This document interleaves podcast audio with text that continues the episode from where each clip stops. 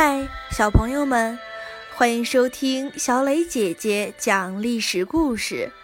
我们的故事全部来自专业正史，绝不细说。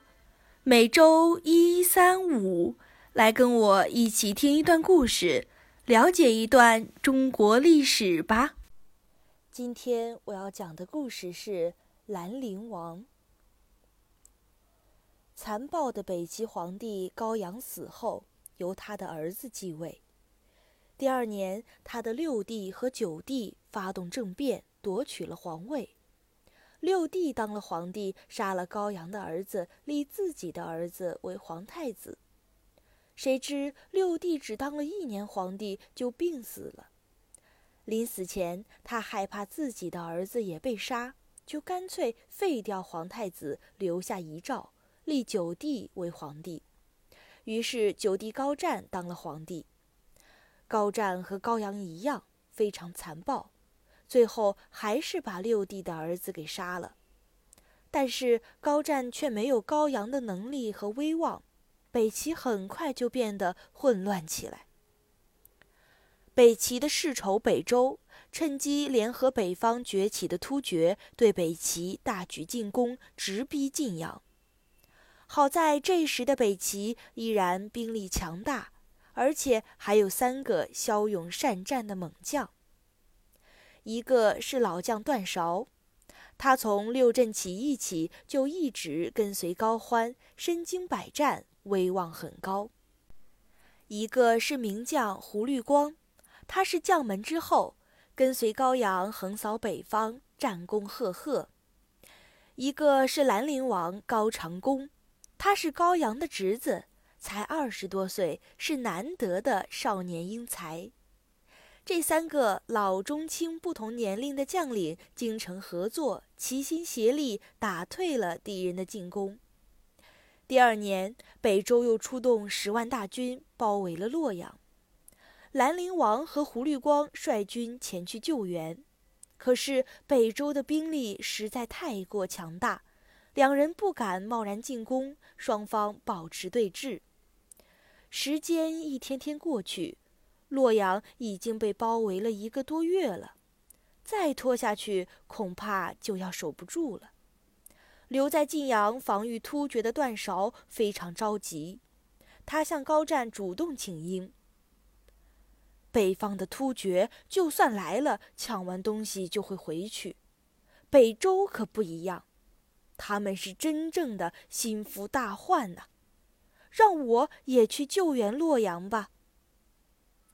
高湛同意了。五天后，老将段韶就赶到了前线。段韶来了，消息传遍了北齐军营，将士们欢欣鼓舞，士气大振，准备发动进攻。这时的洛阳城已濒临绝境。士兵们看着城外密不透风的北周军队，他们对援军已经不抱指望了。突然，有人尖叫起来，一支骑兵杀进了包围圈，大家盼望的援军终于来了。领头的一人戴着一副狰狞的面具，左冲右杀，势不可挡，所到之处，敌人魂飞魄散，纷纷倒地。在面具人的带领下，这支只有几百人的骑兵竟从包围圈生生杀出来一条血路，冲到了洛阳城下。面具人高声喊道：“快开城门！我是兰陵王。”士兵害怕是敌人的诡计，不敢开门，问道：“你到底是谁？”兰陵王伸手摘下了面具。刚才还是杀气腾腾、令人恐怖的悍将，刹那间变成了美少年，露出一张非常清秀的脸庞。果然是兰陵王！士兵赶紧打开城门迎接进城，全城将士都兴奋地高呼：“兰陵王，兰陵王！”与此同时，老将段韶率骑兵出击，他且战且退，诱敌深入。等对方筋疲力尽，再大举反攻，敌军大败。名将胡律光则率领五万骑兵猛攻北周主力，大获全胜，杀死的敌人堆成了山。三个将领分头行动，全都取得了胜利。北周军队吓得连夜撤走，一路上丢盔弃甲，狼狈不堪。几天后，皇帝高湛赶到洛阳，给三位将领重赏，并举行盛大庆典。一些士兵编排了歌舞，模仿兰陵王戴着面具奋勇杀敌的样子，名字就叫《兰陵王入阵曲》。这是中国有文字记载的最早的戏剧，也是今天京剧脸谱的源头。一晃七年过去了，北周再次大举进攻北齐。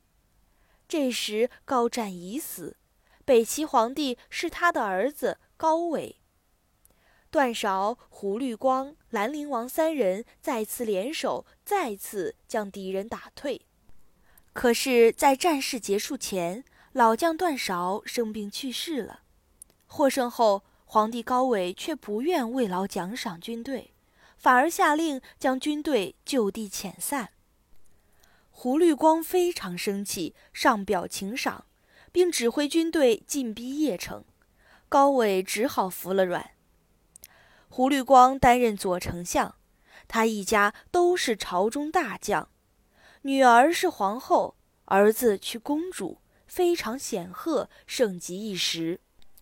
北周便四处散播谣言，说：“高山不推自崩，胡木不服自举。”意思是说胡律光要夺取高家的皇位。几名官员也在高纬面前添油加醋，说胡律光的坏话。高纬将信将疑。这时有人密报，胡律光家里私藏了大量武器，看样子是要图谋造反呢。皇帝应该趁早谋划，万一胡律光先动手，恐怕就来不及了。高伟相信了，立刻派人把胡律光骗进宫来，把他给杀了。然后搜查胡律光家里，却只发现了弓十五张。箭一百支，刀七把，长矛两杆。可是，一不做二不休，高纬继续杀光了胡律光全家，将皇后也废为庶人。消息传到北周，北周大喜，宣布大赦天下，表示庆祝。为了安抚兰陵王，高纬先封他为大司马。过了半年，事态稳定了。高纬就命令兰陵王服毒自尽。兰陵王死后，高纬给了他许多奖赏，并赐给了他武将的最高荣誉，谥号忠武。北齐的三个最厉害的将领就这样先后死去。而这时，南陈正要北伐，北周蓄势待发，突厥虎视眈眈。北齐四面都是强敌，有点摇摇欲坠了。小朋友们，今天的故事就讲到这里。你来说说，你认为兰陵王为什么要戴着面具杀敌呢？如果他不戴面具，情况又会怎样呢？欢迎留言说出你的看法。